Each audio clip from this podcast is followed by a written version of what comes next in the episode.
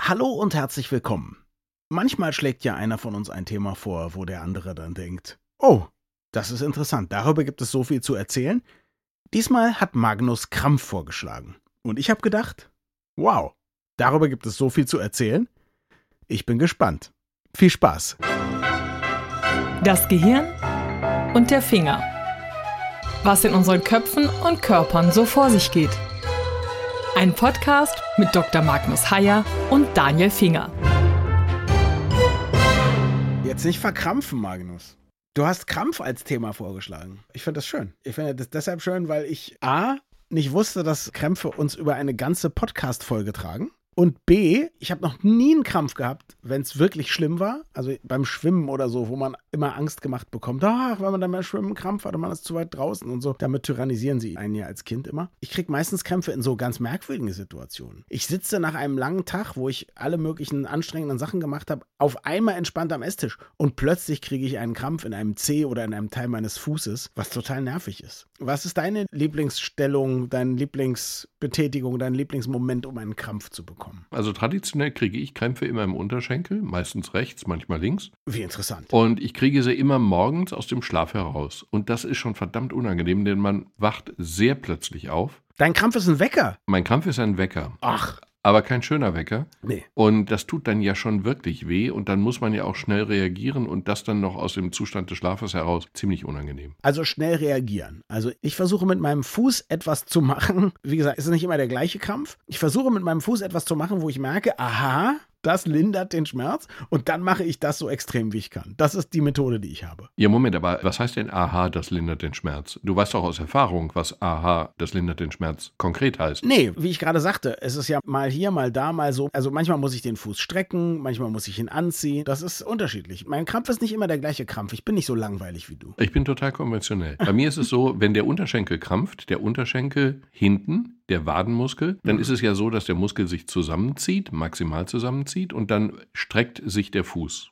Und das Einzige, was man dann tun kann, ist tatsächlich den Fuß zu beugen. Das heißt, den Muskel, welcher Muskel auch immer betroffen ist, auseinanderzuziehen, zu strecken. Und diese Streckung führt dann dazu, dass der Krampf relativ schnell vorbeigeht. Der geht auch so vorbei. Aber mit der Streckung geht er schneller vorbei. Das Dumme ist, es ist intuitiv genau das, was man eigentlich nicht machen würde, weil das tut dann noch extra weh. Wenn man diesen verkürzten Muskel streckt, ist das noch schmerzhafter, als wenn man das System einfach in Ruhe lassen würde. Ich glaube, ich bin wahrscheinlich so ein bisschen pervers. Selbst dieses kurze Intensivieren des Schmerzes ist ja eine Veränderung gegenüber dem krampfigen Schmerz und das allein empfinde ich dann schon als Wohltat. Kann ich nicht bestätigen. Ich glaube, auch sonst kann das keiner bestätigen. Ich weiß von den meisten Leuten, dass das als sehr unangenehm empfunden wird. Nichtsdestotrotz, es hilft. Du weißt ja auch von den meisten Leuten wahrscheinlich, dass sie immer die gleichen Krämpfe bekommen oder dass sie davon geweckt werden. Nee, nee, nee, nee. Also es gibt schon Krämpfe in allen Ecken des Körpers, wobei diese großen Muskeln eben überdurchschnittlich häufig betroffen sind. Also Unterschenkel ist eben einfach der Klassiker. Okay. Das Interessante ist jetzt natürlich, jetzt stellt sich die Frage, wieso ist das so? Warum Unterschenkel? Häufig, wie auch immer. Ich würde noch zwei Schritte zurückgehen und sagen, wieso krampft so ein Muskel denn überhaupt? Und außerdem, das wäre ja dann meine Frage für Fortgeschrittene. Ich habe ja schon gesagt, bei mir ist es, wenn ich dann abends entspannt am Tisch sitze. Du liegst ja hoffentlich sogar entspannt im Bett. Ja, mehr Entspannung geht ja nicht. Aber erstmal, wieso krampft er überhaupt? Das Erstaunliche ist,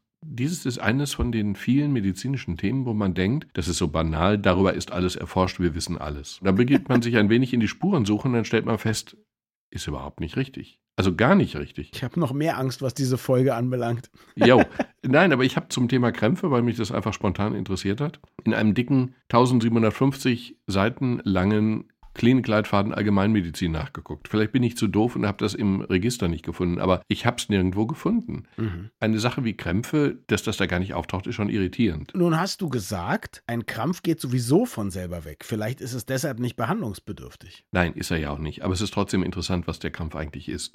Und die Hauptaussage ist eigentlich die, dass es zwei Erklärungen für zwei verschiedene Situationen gibt. Also abhängig davon, ob du jetzt nach einer richtig extremen sportlichen Betätigung einen Krampf kriegst oder ob du sozusagen aus dem Schlaf oder tiefster Entspannung heraus einen Krampf kriegst, ist die Erklärung eine unterschiedliche. Und die Krämpfe, die ich kenne, also Unterschenkel morgens beim Aufwachen oder so, oder du am Abendbrottisch im Zustand tiefster Entspannung, das sind tatsächlich Krämpfe, die entstehen nicht im Muskel, die entstehen in den Motoneuronen, die entstehen in den Nerven, die den Muskel ansteuern. Der Muskel entscheidet ja nicht selbstständig, ob er kontrahiert oder nicht. Der wird von außen dazu aufgefordert, durch die Nerven, Die Nerven kriegen Befehle aus dem Gehirn übers Rückenmark, dann über die Nervenwurzeln und dann sind es sozusagen die letzte Wiese, die letzten dünnsten Nervenstränge, die dann am Muskel enden. Und diese Nervenstränge sagen dem Muskel jetzt kontrahieren, stark, mittel, gar nicht. Und die senden dann eben manchmal ein falsches Signal. Und das ist das Problem. Wir haben gar kein Muskelproblem, wir haben ein Nervenproblem. Also ein neurologisches Problem. Zumindest bei diesen Sachen, ja. Das ist eigentlich eine genuin neurologische Sache. Aha. Bei diesen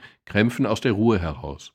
Jetzt würde ich nochmal fragen wollen, wie aber passiert das? Also warum verschlucken sich diese Nerven da? Sind es unbewegte Beweger? Also gibt es keinen Impuls aus dem Gehirn? Sind es wirklich nur diese letzten Fasern, die auf einmal denken, ach, ich werde hier nicht gebraucht, der träumt da oben so schön, jetzt aber? Naja, oder sie interpretieren ein Signal, was sie von oben kriegen, falsch. Sie kriegen ja permanent von oben Signale. Also wenn wir mhm. zum Beispiel stehen, ist es ja nicht so, dass der Muskelapparat irgendwie in einem Ruhezustand wäre, sondern es muss ja in jeder Sekunde, in jeder Zehntelsekunde ganz fein austariert werden, welche Muskeln im Bein gerade angezogen werden und welche nicht.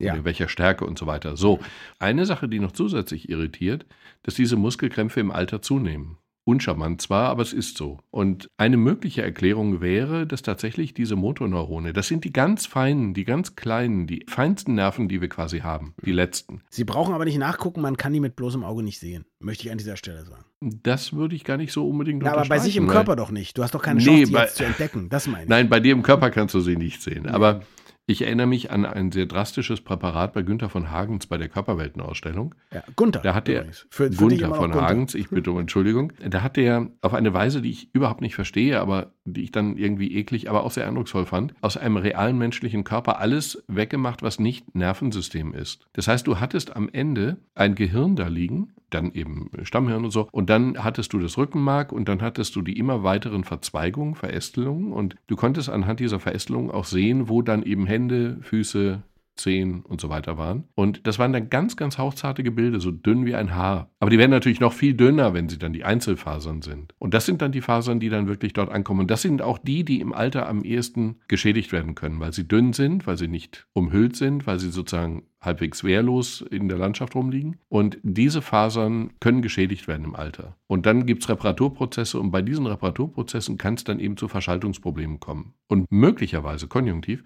möglicherweise ist das die Ursache für diese Krämpfe, die im Alter zunehmen. Also diese Alterserscheinungen, die mit Motorneuronen zu tun haben, die kenne ich. Was ich nicht kenne, ist dieses andere Ding. Wenn du beim Schwimmen plötzlich einen Krampf kriegst, ich habe noch nie, wenn ich mich irgendwie krass bewegt habe, irgendwo bei einem Krampf bekommen. Soll es aber auch geben. Und das ist wahrscheinlich die andere Art von Krampf, von der du die ganze Zeit sprichst, oder? Das ist dann die andere Art von Krampf. Das mhm. ist dann tatsächlich ein Muskel, der übersteuert ist, ein Muskel, der sich übernommen hat, ein Muskel, der eine Leistung bringt, die er sonst nicht bringt, ein Muskel, der eben nicht gut antrainiert wurde, sondern der eben einfach überfordert wurde. Und dieser. Muskel krampft dann.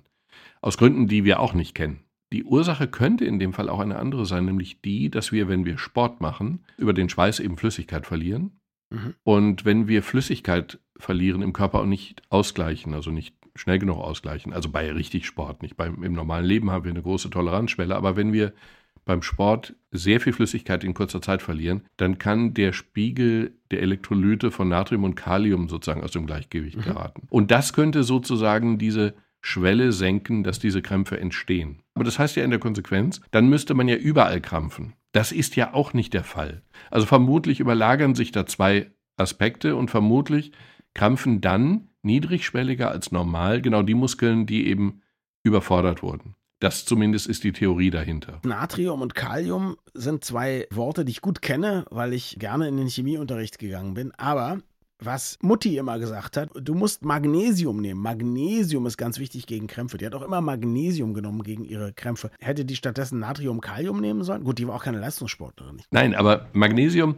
das ist auch einer von diesen merkwürdigen Punkten. Also vielleicht hilft Magnesium, aber es spricht sehr viel dafür, dass es das einfach Was nicht tut. Ich habe eine Studie.